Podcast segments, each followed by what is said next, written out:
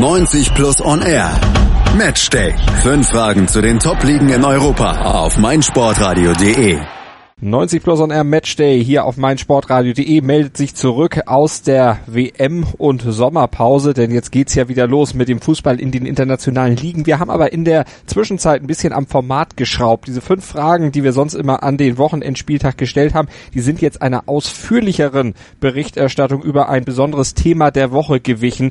Und in dieser Woche ist es das Thema Manchester United und der Streit zwischen José Mourinho und Vize-Chairman Woodward. Was haben die beiden? Warum liegen sie über Kreuz? Und welche Folgen hat das? All das klären wir heute mit unserem Experten von 90 Plus hier bei 90 Plus und Air Match mit Marius Merck. Hallo Marius. Hallo Malte. Ja, lass uns noch mal kurz rekapitulieren. Also der Start in die Premier League Saison ist ja aus Sicht von Manchester United erstmal erfolgreich verlaufen. Gegen Leicester wurde mit 2 zu 1 gewonnen. Nicht unbedingt glanzvoll, aber gut, es wurde gewonnen. Drei Punkte sind erstmal eingefahren. Hinter den Kulissen, da knarzt es allerdings bei den Red Devils, denn, wie ich eh eingangs schon sagte, José Mourinho, der Trainer und der Vize-Chairman Ed Woodward, die liegen spätestens seit dieser Transferperiode so ein bisschen über Kreuz. Woodward soll gegen die Transferpläne des Coaches sein Veto eingelegt haben und so bekam Mourinho Mourinho keinen seiner insgesamt eigentlich fünf bestellten Wunschspieler. Warum stellte sich der Boss quer? Wie nimmt Mourinho das auf und wie hat er es aufgenommen und welche Folgen ergeben sich jetzt aus diesem Streit für die Saisonambitionen von Manchester United? Das ist also unser Thema hier. Marius, das ist ja ein Streit, der so eine kleine Vorgeschichte hat. Ich glaube, wir müssen etwas früher einsetzen, nämlich im Sommer 2013, als Sir Alex Ferguson die Bank geräumt hat. Du kannst es als Menu-Fan und Mitglied besser sagen. Ich glaube, es müssten 26,5 Jahre gewesen sein. Äh, mit Sir Alex Ferguson ist damals auch der langjährige Geschäftsführer David Gale in den Ruhestand gegangen und ähm, anstelle der beiden alten Hasen, die jahrelang die Geschick, äh, Geschicke geleitet haben, haben dann Ed Woodward, ein ehemaliger Investmentbanker, der, der die Position von David Gill übernommen und daneben, wie sich viele sicher noch erinnern können, äh, neuer, als neuer Trainer wurde David Moyes installiert. Und das hat ja dann zumindest auf Trainerseite erstmal nicht so unbedingt geklappt. Der wurde dann ja auch relativ schnell wieder ausgetauscht und diese Konstanz und Kontinuität, die ja unter Sir Alex Ferguson bei Manchester United da waren, die hat seitdem selbstverständlich dann entsprechend auch nicht mehr gegeben. Viel Wechsel auf der Trainerbank, auf dem Posten von Ed Woodward hat sich allerdings nicht so viel geändert, nur der musste auch langsam erstmal in diesen Job reinkommen. Äh, war ja selber jetzt niemand, der so direkt aus dem Fußball kam. Du hast es schon gesagt, Investmentbanker, hat zwar bis zu seinem elften Lebensjahr, bis ihn eine Arthritis aus dem aktiven Bereich zurückzog, selber ein bisschen Fußball gespielt, aber das ist ja trotzdem noch kein äh, Know-how, was man dann auf Profi-Ebene gesammelt hat, sondern eben nur in der Jugend, aber dem Sport immer sehr verbunden gewesen und deshalb auch jemand gewesen, der sich in den Sport einbringen wollte. In die erste Transferperiode unter seiner Leitung, da hat er sich aber nicht so richtig gut eingebracht. Nein, hat er erstmal sehr viel Lehrgeld bezahlt. Ähm, in diesem Sommer war, also im Sommer 2013 wechselte damals zum Beispiel Gareth Bale für eine Weltrekordsumme zu Real Madrid. Ähm, zu dem Zeitpunkt hat auch Woodward versucht, heftig an dem Spieler zu graben. Ähm, aber Bale hat den Verein nur benutzt, um auf Real noch ein bisschen mehr Druck auszuüben. Ähm, daneben hat man sich auch intensiv um ähm, Ander Herrera bemüht, am Deadline Day allerdings sich dann mit falschen Vermittlern oder irgendwas in der Art eingelassen, ähm, wo der Spieler quasi schon bereit war, die Ausstiegsklausel für die, äh, beim Verein bei Athletic Bilbao zu hinterlegen. Am Ende scheiterte der Deal, es wurde publik und Herrera durfte sein letztes Jahr in Bilbao äh, mit einem wahren Spießrutenlauf vollbringen. Äh, daneben hat man dann noch Maruan Fellaini für etwas mehr als 30 Millionen Euro gekauft. Ähm, bei dem Spieler ist aber damals wenige Wochen vor eine Ausstiegsklausel ausgelaufen. Er wäre für 10 Millionen Euro weniger zu haben gewesen, was angesichts der Tatsache ziemlich peinlich ist, dass äh, ähm, David Moyes Fellaini bei seiner vormaligen Station Everton noch trainiert hat und wahrscheinlich über diese Klausel Bescheid wusste. Daneben hat man auch noch bei Thiago geschlafen, ähm, den damals die Bayern mit der Pep-Ansage Thiago oder nix sich geangelt haben. Ähm, mit ihm war man eigentlich schon relativ weit in den Verhandlungen nur wurde da versäumt, wirklich ähm, ja mal äh, das grüne Licht zu geben, de, den Betrag zu investieren. Ähm, da hat man wertvolle Wochen verstreichen lassen, ähm, wohingegen dann die Bayern dann einen kurzen Prozess gemacht haben. Also es war wirklich ein fürchterliches Transferfenster. Die Stimmung im Verein und um den Verein und die Berichterstattung war seit dem Sommer grundsätzlich nur negativ und dementsprechend ist dann auch die gesamte Saison unter David Moyes und äh, im ersten Jahr von Ed Woodward verlaufen. Wie viel Schuld trifft denn Woodward an diesen äh, Entscheidungen, die da gefällt wurden, auch äh, wenn es um, um Spieler ging? Ähm, ich denke, dass es normal ist, dass man am Anfang etwas Lehrgeld bezahlen muss. Ähm, es ist halt problematisch, wenn es bei einem der finanzstärksten Vereine der Welt passiert. Äh, ich glaube, ähm, wenn man, sage ich mal, sich in der Branche wirklich noch nicht so gut auskennt, ist es ganz ratsam, sich äh, auch erfahrene Berater zu holen. Ähm, ich, nichts dergleichen soll bei Woodward geschehen sein, der da mehr oder weniger ähm, sich mit Glazer-Leuten umgab und ähm, dementsprechend auch die Spielerauswahl getroffen hat. Ich weiß jetzt auch nicht, wie inwiefern oder in, wie konkret auch die Zusammenarbeit zwischen Moyes und Woodward war. Beide haben ähm, teilweise komplett gegensätzliche Sachen geäußert an die Öffentlichkeit und ähm, ich glaube, dass das erste, das erste Transferfenster ihm heute immer noch so, so sehr nachhängt, ähm, dass er bei United-Fans immer noch einen relativ schlechten Stand genießt, auch wenn er seitdem nicht mehr ähm, in der gravierenden Form Fehler gemacht hat. Ist er vorsichtiger geworden nach diesem ersten Transferfenster? darauf können wir später nochmal genau zu äh, sprechen kommen, aber zumindest im, im zweiten Jahr lief es dann zumindest äh, schon relativ früh auf dem Markt besser. Man hm. konnte dann Herrera sich zum Beispiel sichern. Ähm, da, Luke Shaw hat man dann auf der anderen Seite sich vollkommen überteuert an die Backe malen lassen, sage ich mal. ähm, galt damals als der kommende Linksverteidiger auf der Insel, nur komischerweise hat er hat seit 2014 keinen Coach wirklich langfristig auf ihn gesetzt, hatte natürlich auch ein paar Verletzungsprobleme.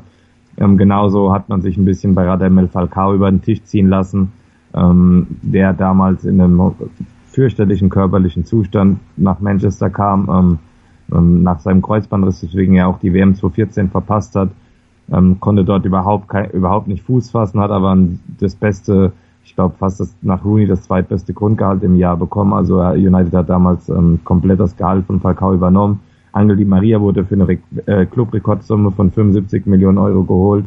Der hat aber allerdings überhaupt nicht zum Verein gepasst, ließ sich aber sehr gut vermarkten mit dem Trikot mit der Nummer 7, ähm, war aber auch nach einem Jahr wieder weg. Also ähm, es lief zumindest, man hat effektiver im zweiten Jahr gearbeitet, hat sich aber auch teilweise ähm, von, finde ich, erfahreneren Leuten auf dem Markt immer noch ein wenig hinters Licht führen lassen. Ging ja dann auch letztlich in, in Teilen dann immer so weiter. Es gab ja immer wieder Vertragswerke, die dann in der Öffentlichkeit doch ein bisschen zerrissen wurden, weil sie eben ja zumindest bei näherem Hinsehen etwas fragwürdig waren. Ja, wenn man da jetzt sich das Beispiel von Wayne Rooney zu Gemüte führt, der ähm, dessen Vertrag im Sommer 2014 ausgelaufen wäre, ähm, in der Saison 2013, 2014, wie wir angesprochen haben, die Saison unter Moyes, war Rooney ganz klar der beste Spieler in der Mannschaft, ohne Frage. Nur war, hat er sich damals schon ähm, ja, seinem 30. Lebensjahr genähert und Jahr für Jahr schon am Ende unter Ferguson angefangen, ein wenig abzubauen. Dem hat man dann nochmal kurz bevor die, die äh, falsche drei erreicht, nochmal ähm, ja, den besten Vertrag der äh, Premier League-Geschichte bis zum damaligen Zeitpunkt unterbreitet. Junior das natürlich auch gerne angenommen und diesen Vertrag ist man im Prinzip auch erst wieder vor einem Jahr losgeworden. Und äh, 2015, äh, da hat dann unter anderem Bastian Schweinsteiger dann auch noch einen Vertrag gekriegt, der seinem damaligen Leistungsstand und vor allen Dingen auch Fitnesszustand auch nicht unbedingt entsprach. Nein, ganz und gar nicht. Ähm, man hat sich da einen wirklich ähm, tollen Fußballer, wie ich finde, der aber körperlich ähm, schon total über seinen Zenit war, ähm, an die von den Bayern wenig an die Backe reden lassen. Ähm, Schweinsteiger hat, glaube ich, nochmal fast ein Jahresgehalt von 13 bis 14 Millionen Euro gehabt. Konnte auch der Mannschaft nie dauerhaft weiterhelfen. Wenn er gespielt hat, war das, hat er der Mannschaft oftmals was gebracht. Von daher war die Grundidee der Verpflichtung. Damals ähm, gab es gerade im zentralen Mittelfeld eine große Lücke und ähm, der Transfer hat eigentlich auf dem Papier Sinn gemacht, nur ähm, beim körperlichen Zustand ähm, hat sich Woodward da von den Bayern komplett täuschen lassen und ähm, am Ende war es natürlich auch vor allem aus finanzieller Sicht äh, ja, ein gescheitertes Unternehmen. Ähm, genauso ähm, der Deal für äh, Schneiderler, der für 35 Millionen Euro im selben Sommer kam, der mit Schweinsteiger das viel gefeierte Schmidtfield bilden sollte. Ähm, konnte auch, hat nie die sportliche Klasse gehabt für United, und da wurden auch 35 Millionen einfach so verbraten.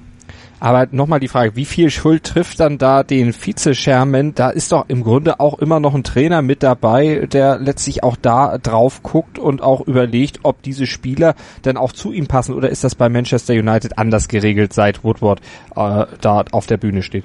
Na, natürlich, der Bastian Schweinsteiger war zum damaligen Zeitpunkt ein Wunschspieler von dem äh, Trainer Louis van Gaal. Ähm, der Trainer hat durchaus ähm, in den ersten Jahren enorm Einfluss noch gehabt auf die ähm, auf die Planungen auf dem Transfermarkt. Ähm, das Ganze, ähm, da kommen wir, darauf kommen wir noch später zu sprechen, war in diesem Sommer, im jetzigen Sommer anders, aber damals ähm, ging man schon noch sehr nach Trainerwunsch. Ähm, zum auch am Ende der damaligen Transferperiode hat man für Anthony Martial total überbezahlt, auch wenn man ähm, wirklich total talentierten Fußballer bekommen hat, aber der wäre auch vor einem Monat vor noch für 20 Millionen Euro zu haben gewesen, aber Louis van Gaal dachte damals kurz vorm Ende ähm, des Transferfensters, dass ein weiterer Stürmer ähm, noch absolut notwendig gewesen wäre. Also damals war zumindest der Einfluss des Trainers ähm, auf Woodward schon noch zu merken. Dennoch hat sich auch Woodward ähm, damals weiterhin ein wenig ähm, grün hinter den Ohren auf dem Markt gezeigt. Ich, Im selben Sommer hat man nämlich auch um Sergio Ramos gebuhlt, ähm, der das ganze, der das sehr aggressive Vorgehen von Woodward in diesem Sommer einfach nur dazu genutzt hat, sich ja, den, eine fantastische Vertragsverlängerung bei Real Madrid abzuholen. Hm. So, so kann es dann gehen. Äh, mit der Ankunft von Jose Mourinho äh, hat sich da das Transfergebaren in der letzten Saison geändert? Nee, erstmal noch nicht. Erstmal wurden dann auch weiterhin äh, Wünsche des Trainers erfüllt. Denn im letzten Jahr, da kam ja doch eine ganze Reihe an Namen, äh, die durchaus auch eine ganze Menge Geld gekostet haben. Ja, man konnte zumindest ähm, erkennen, wessen, mit welchen Leuten Woodward auf dem Markt interagiert. Ähm, war es in den ersten Jahren, nach, nach, lassen wir mal das erste Fenster weg, aber vor allem mit Angel Di Maria oder Radamel Falcao, vor allem Spieler von äh, Jorge Mendes. Äh, dann waren es jetzt ähm, nach der Ankunft von Mourinho vor allem Spieler von Mino Raiola. Ähm, ähm, Woodward scheint sich da immer den großen Beratern zu bedienen. Ähm, so anders kann man nicht erklären, wieso im Sommer 2016, dem Ankunftsjahr von Mourinho mit Pogba, Mkhitaryan und Ibrahimovic gleich drei Klienten von Raiola zu United wechselten ähm, Raiola, ein Berater, mit dem Sir Alex Ferguson niemals etwas zu tun haben wollte, den er als Krankheit bezeichnete, äh, der damals vor allem auch mit seinen Verhandlungstaktiken dafür gesorgt hat, dass Pogba den Verein ähm, damals direkt nach der Jugend schon äh, mit 19 Jahren verlassen hatte, also kam für 100 Millionen in dem Sommer zurück. Alleine bei dem Transfer soll der Berater von Pogba ein Handgeld von fast 40 Millionen Euro kassiert haben. Aber zumindest hat der Trainer, ähm, so hat er sich auch damals geäußert, seine absoluten Wunschspieler bekommen. Und da hat man ja gesehen, was letztlich dabei passiert ist. Pogba, gut, der hat sich durchaus behaupten können. Ibrahimovic war lange verletzt und Mikitarian, der wurde dann ziemlich schnell dann auch wieder abgegeben, weil er eben dann doch nicht so passte, wie man sich das eigentlich oder wie José Mourinho sich das eigentlich überlegt hatte. Ja, ähm, im ersten Jahr musste Mourinho dann erkennen, dass ähm, aus qualitativer Hinsicht, da sich noch viel, zu viele Spieler im Kader tummeln, die aus den ja, Amtszeiten von seinen Vorgängern stammen, die nicht wirklich die sportliche Qualität für den Verein haben.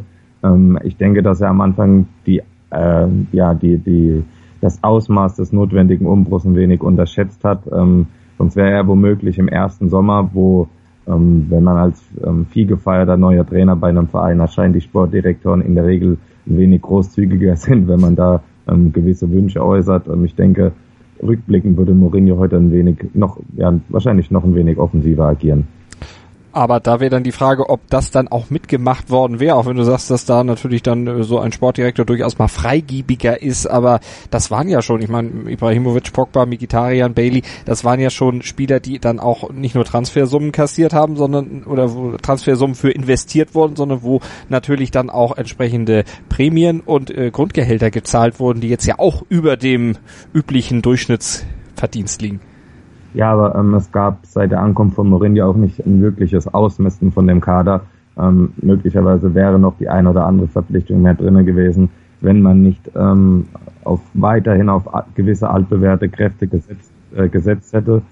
Und ähm, dementsprechend glaube ich, dass Mourinho heute immer noch ähm, diesen Umbruch noch nicht ganz zu Ende gebracht hat und dementsprechend damals anders handeln würde, weil ähm, es kam in, in, den letzten Jahren und vor allem seit seiner Ankunft häufiger Spieler zu United, als dass sie den Verein auch verlassen haben. Mhm.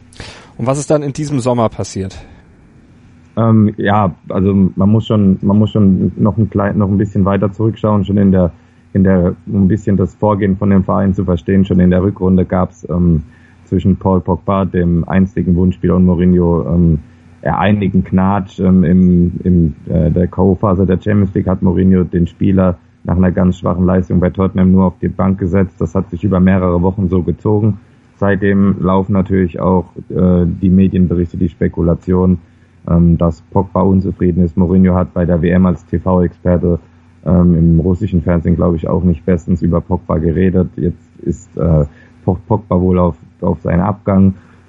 Aber die Meldung, die dann rauskam ähm, in den englischen Gazetten, war vor allem, dass United ihn aus marketingtechnischen Gründen nicht abgeben wolle, aus sportlichen Gründen sowieso, aber dass ähm, auch dieses, dieser Faktor so hervorgehoben werden muss, sagt schon ziemlich viel über ähm, das Denken von Woodward aus. Ähm, daneben auch, die kann man das bei Anthony Martial vergleichen, ähm, der auch ähm, vor, vor einem Abgang bei United stehen soll, ähm, seit der Ankunft von Alexis Sanchez gar keinen gar keinen Boden mehr auf den Fuß bekommt. Doch Woodward will ihn aus genau ähnlichen Gründen halten. Er ist sehr beliebt beim Publikum, ähm, sorgt für viele Trikotverkäufe. Ähm, das, diese Faktoren spielen bei Woodward eine große Rolle. Mourinho wäre zum Beispiel, so wie man gelesen hat, sofort bereit, sich von Martial zu trennen. Doch Woodward möchte einen unzufriedenen Spieler eben aus jenen Gründen lieber im Kader behalten. Hören, was andere denken. meinsportradio.de. Like it auf Facebook slash meinsportradio. Breakfast at Flushing. Die US Open mit Chip and Charge. Vom 27. August bis 9. September berichten Andreas Thies und Philipp Jobert täglich über die Ereignisse beim letzten Grand Slam des Tennisjahres. Breakfast at Flushing auf meinsportradio.de.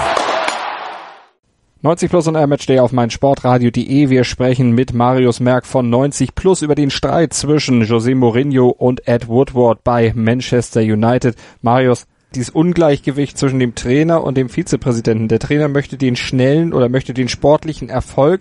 Der Vize-Chairman, der denkt erstmal daran, dass äh, die Marke United zu entwickeln und langfristig auch finanziell vor allen Dingen erfolgreich zu sein. Der sportliche Erfolg da eher so ein bisschen hinten angestellt. 2014 gibt es ein Zitat von Woodward, wo er eben auch gesagt hatte, äh, Trikots verkauft man auch, wenn man nicht unbedingt Meisterschaften gewinnt, wenn man aber trotzdem mitmischt und eben tolle, tolle Spiele liefert, aber auch wenn man dann eben trotzdem am Ende nicht mit dem Titel belohnt wird. Ist das so ein bisschen die Arsenal-Schule? naja, ähm, das, das würde ich jetzt nicht so nennen, sonst wird der Chris, der jetzt vielleicht im Urlaub zuhört, noch sauer.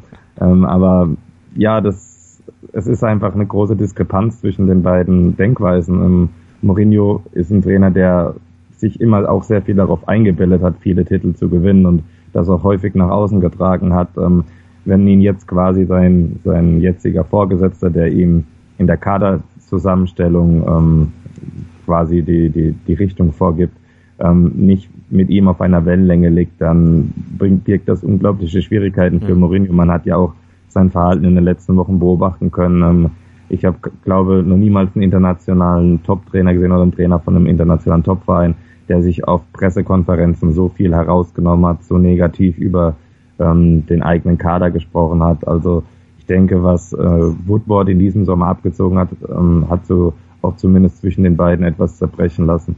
Also er hat ihm dann die Wünsche, die Mourinho dann in diesem Sommer hatte, nicht erfüllt. Aber gucken wir doch mal auf das Wirken von Woodward. Also wir haben das sportliche Wirken und seine Transferphasen ja schon charakterisiert. Wenn wir im gleichen Zeitraum auf das gucken, was er an Sponsoren an Land gezogen hat, was er an Geld akquiriert hat, da kann man sagen, im Vergleich zu dem Transfergeschehen ist das ein großer Erfolg.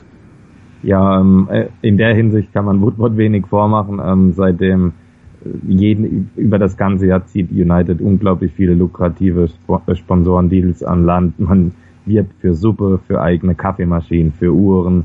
Äh, jedes Jahr sind die Umsätze ähm, ja, in Rekordnähe, wobei natürlich davon auch relativ viel in die Tilgung äh, des Weins seit der Glazer-Übernahme fließt. Jedes Jahr ist man in Asien oder den USA in, auf Preseason. Ähm, natürlich machen das jetzt viele Vereine, aber United macht das in einer ziemlich großen Form, machen es ja auch schon seit den Mit-90er Jahren. Weltweit wächst der Fananhang, die Marke wird weiter ausgebaut. Adidas als Trikotausrüster bringt dem Verein fast 100 Millionen jährlich. Also zumindest auf diesem Gebiet ist Woodward ein absoluter Fachmann.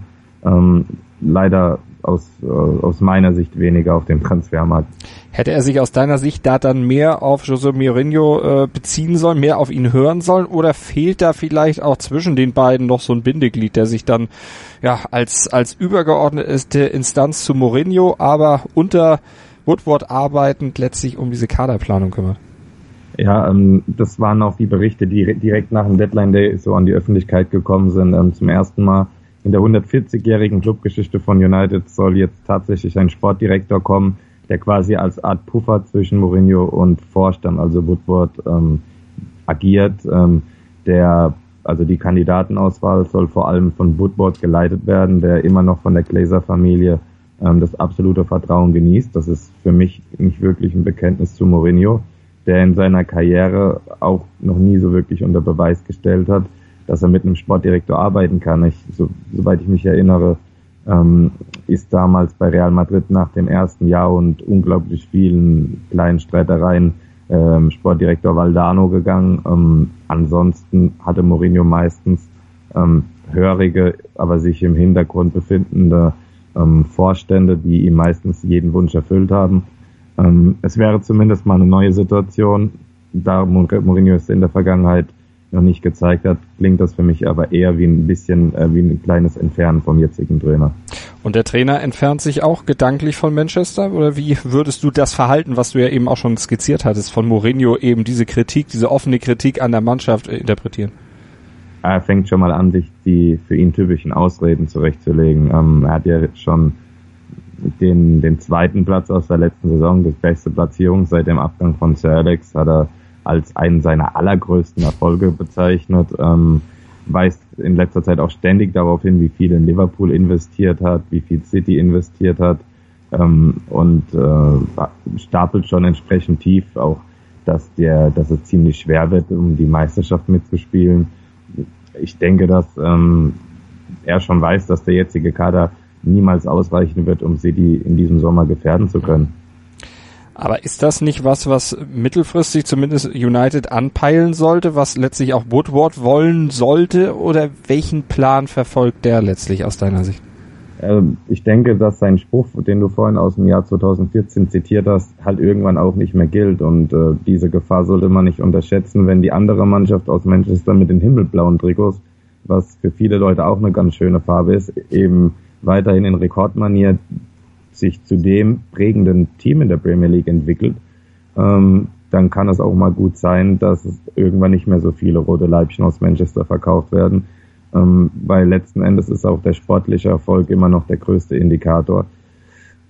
Ähm, ich denke, dass, dass der Verein jetzt eben ja an einer, an einer gewissen, an einem entscheidenden Punkt ist, wie, wie will man seine Zukunft gestalten, will man den sportlichen Erfolg wirklich so sehr in den Hintergrund geraten lassen, wie es für mich jetzt in diesem Sommer geschehen ist, oder will man halt wirklich sich als Marke weiter etablieren? Nur denke ich, dass es schwierig wird, äh, diese Etablierung weiter voranzubringen, wenn der sportliche Erfolg eben in der ganz großen Form ausbleibt.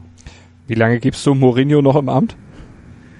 Hm, könnte durchaus sein, dass das seine letzte Saison ist. Ähm, dafür wirkt er mir einfach zu unzufrieden. Natürlich ist er jetzt auch in einer Situation, wo er mit seiner Mannschaft aufgrund der negativen Grundstimmung sowas wie wir gegen den Rest der Welt beschwören kann. Mhm. Ähm, hat früher immer ganz gut geklappt, nur ich glaube, dass diese Methode von Mourinho ähm, auch jetzt über die letzten Jahre sich ein wenig abgenutzt hat. Zumindest äh, hat das nie einen langfristigen Erfolg gebracht. Die Methode von Woodward ist aber abgesegnet oder ist da gibt's auch Ambi oder gibt es auch Situationen, wo du sagen würdest, das könnte dann auch dazu führen, dass die Glazers dann vielleicht von Woodward irgendwann abrücken? Oder hat der volle Rückendeckung? Also zumindest wirkt es so, dass er volle Rückendeckung hat. Andernfalls könnte man die teilweise desaströsen Entscheidungen in der Kaderplanung in den letzten Jahren nicht entschuldigen. Ähm, dafür hätten schon viele andere Macher ihren Hut nehmen müssen. Äh, bei Woodward ist das bisher noch nicht geschehen ähm, und seine Anzahl an Fehlern geht auch, muss man ehrlich sagen, Jahr für Jahr ein wenig zurück. Ähm, diesen, in diesem Jahr hat er bei wenig Aktivität auch wenig falsch machen können. Ähm, aber ich denke, dass er wirklich einen sehr, sehr großen Vertrauensvorschuss bei der Glazer-Familie ähm, hat diese wenige Aktivität, die du eben dann auch nochmal unterstrichen hast, äh, ist das denn etwas, was er gelernt hat aus den Jahren zuvor, dass er eben nicht übers Ziel hinausschießt, dass er eben dann doch andere Prioritäten setzt bei der Verpflichtung von Spielern? Du hast es ja bei den Abgängen oder nicht, also nicht vollzogenen Abgängen, wo er das Veto eingelegt hatte von Martial zum Beispiel, äh, beschrieben. Ist, ist das eine, eine andere Denke, die bei ihm jetzt äh, durchgekommen ist oder ist das vielleicht auch zum Teil was Persönliches mit Mourinho? Naja, sagen wir es mal so, wenn man, man muss sich nur mal anschauen, wie er mit der Liste von Mourinho umgegangen ist. Du hast ja vorhin erwähnt, er wollte fünf, äh, Mourinho wollte unbedingt fünf Neuzugänge. Ähm, einer davon soll Rafael Varane von Real Madrid gewesen sein. Das wäre der, wäre der einzige Innenverteidiger von der Liste des Trainers gewesen, für den Woodward überhaupt den Geldbeutel aufgemacht hätte, weil Varane äh, hinsichtlich seines noch relativ jungen Alters, seinem sportlichen Prestige und ähm, auch eine gewisse Marketingkomponente erfüllt hätte, die für Woodward wichtig ist. Alle anderen Spieler, die da seit Wochen gehandelt wurden, sei es Harry Maguire, äh, Tobi Alderweireld, Jerome Boateng, haben sich in den Faktoren von Woodward nicht wirklich rentiert. Und Boateng zum Beispiel ähm, war für aus Woodwards Sicht viel zu teuer und ähm, hinsichtlich Alter und Kosten, aber es ist nun mal so, dass die Mannschaft ganz dringend einen Innenverteidiger benötigt. Äh, wenn man sich die Spiele anguckt, die häufig langweiligen Vorstellungen liegen vor allem daran, dass die Defensive teilweise so tief stehen muss, weil sie das Spiel kaum aufbauen kann. Ähm, die Mittelfeldspieler holen sich meistens den Ball schon direkt vom Strafraum ab, ähm, weil die Innenverteidiger oder kein Innenverteidiger wirklich die Qualität hat, mal einen sauberen Ball über 25 bis 30 Meter durch die Sturmreihe zum ersten Mittelfeldspieler mhm. zu spielen. Also die Verpflichtung von einem neuen Innenverteidiger hätte für das Spiel extrem wichtig sein können. Umso eher kann ich hier Mourinho verstehen, dass er deswegen auch wirklich verärgert ist, weil ähm, Varan ist so oder so jetzt ein utopischer Kandidat, aber die anderen Kandidaten ähm, waren möglicherweise teilweise nicht so utopisch. Nun könnte man ganz böse sein und sagen, so hat Mourinho aber 2010 zumindest das Halbfinale in der Champions League gewonnen und letztlich dadurch auch die Champions League durch so eine ja scheußliche Spielweise. Ja, natürlich, aber ähm, ich glaube, dass damals äh, als das Maßgebende auf der Welt, äh, was Taktik anging, der FC Barcelona galt, äh, die zu diesem Zeitpunkt fußballerisch den anderen total enteilt waren, die hat man mit den Mitteln schlagen können.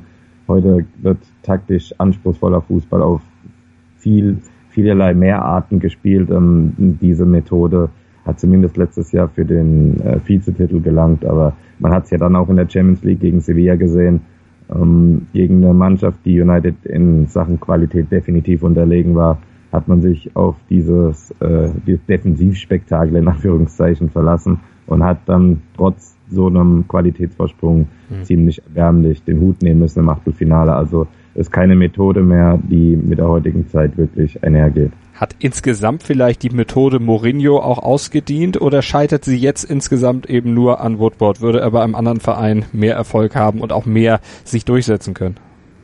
Es ist schwer zu sagen. Zumindest hat Mourinho einen gewissen, ja, gewissen Zauber verloren, der, den ihn da am Anfang so der ihn so am Anfang wenig umgeben hat, ist ja damals, ähm, nachdem er mit Porto aus dem Nicht-Champions League-Sieger wurde, zu Chelsea gekommen und hat gleich mal auf den Tisch gehauen, arrogante Sprüche und das Special Bond und aber hat es am Anfang auch mit Erfolg unterstrichen. Also es ging, die Arroganz ging damals einher mit dem Erfolg. Man hat Mourinho für einen absoluten Wundertrainer gehalten, gleich mit äh, Rekordpunktzahl mit Chelsea Meister geworden. Ähm, man wirkte total enteilt dann auch bei Inter, also mit der, mit der Mannschaft, die seit Jahren in der Champions League kaum ins Halbfinale schafft, dann einfach das Triple zu holen. Und seit seiner Zeit bei Real Madrid, wo er sich wirklich total mit der spanischen Presse aufgerieben hat, kommt er mir ein wenig, ja, ein wenig zerknirscht davor. Das hat sich dann auch bei seiner zweiten Amtszeit bei Chelsea so durchgezogen. Man hat zwar, da hat er zwar erneut nochmal eine englische Meisterschaft gewonnen, aber daran erinnert sich irgendwie keiner mehr, weil die Pressekonferenzen von ihm teilweise so boshaft gegenüber anderen Leuten waren. Ähm, genauso ist es jetzt bei der United-Zeit. Er hat im ersten Jahr die Europa League gewonnen, den, ähm, den Carling Cup, den englischen Supercup. Bis auf die Europa League magen das keine großen Titel sein, aber es waren mal wieder Titel für United. Im letzten Jahr wie die Vizemeisterschaft und das Pokalfinale. Ähm, auch zwei Resultate, die seit, äh, wobei hat den Pokal gewonnen, aber ähm, zumindest zwei, in zwei Wettbewerben sehr gut abgeschnitten, was keine Selbstverständlichkeit seit dem Ende von Ferguson war. Diese Sachen vergisst man einfach wegen dem, wegen dem Verhalten, wie es Mourinho heute an den Tag legt, was auch ein bisschen schade ist, weil ich glaube, ganz, also er kann schon noch Mannschaften trainieren, nur fällt es heute wegen einem kaum noch auf, mhm. weil sich Mourinho eben so verhält, wie er es tut. Und wir werden weiter verfolgen, wie er sich im Laufe dieser Saison verhält und das dann natürlich auch besprechen hier bei 90 Plus und Air Matchday auf meinsportradio.de oder ihr lest es einfach nach bei den Kollegen von 90 Plus. Das war's aber vom Matchday noch nicht heute. Wir kommen gleich nochmal wieder und dann geht's um die gewagten Prognosen an das Wochenende. Die 90 Plus Redaktion hat sich zusammengesetzt und für drei Spiele diese Prognosen aufgestellt. Gleich mehr bei uns. Die Formel 1 auf meinsportradio.de wird dir präsentiert von motorsporttotal.com und Formel1.de. Mein Lieblingspodcast auf meinsportradio.de. Hallo, hier ist Tobi von Hannover liebt die 96 Show auf meinsportradio.de. Die Roten sind wieder in der ersten Liga und wir sprechen natürlich weiterhin jede Woche über das aktuelle Geschehen rund um Hannover 96. Wenn dir gefällt, was du hörst, freuen wir uns sehr über eine 5-Sterne-Rezension bei iTunes. Dir gefällt, was du hörst? Dann rezensiere unsere Sendungen jetzt auf iTunes und gib ihnen 5 Sterne.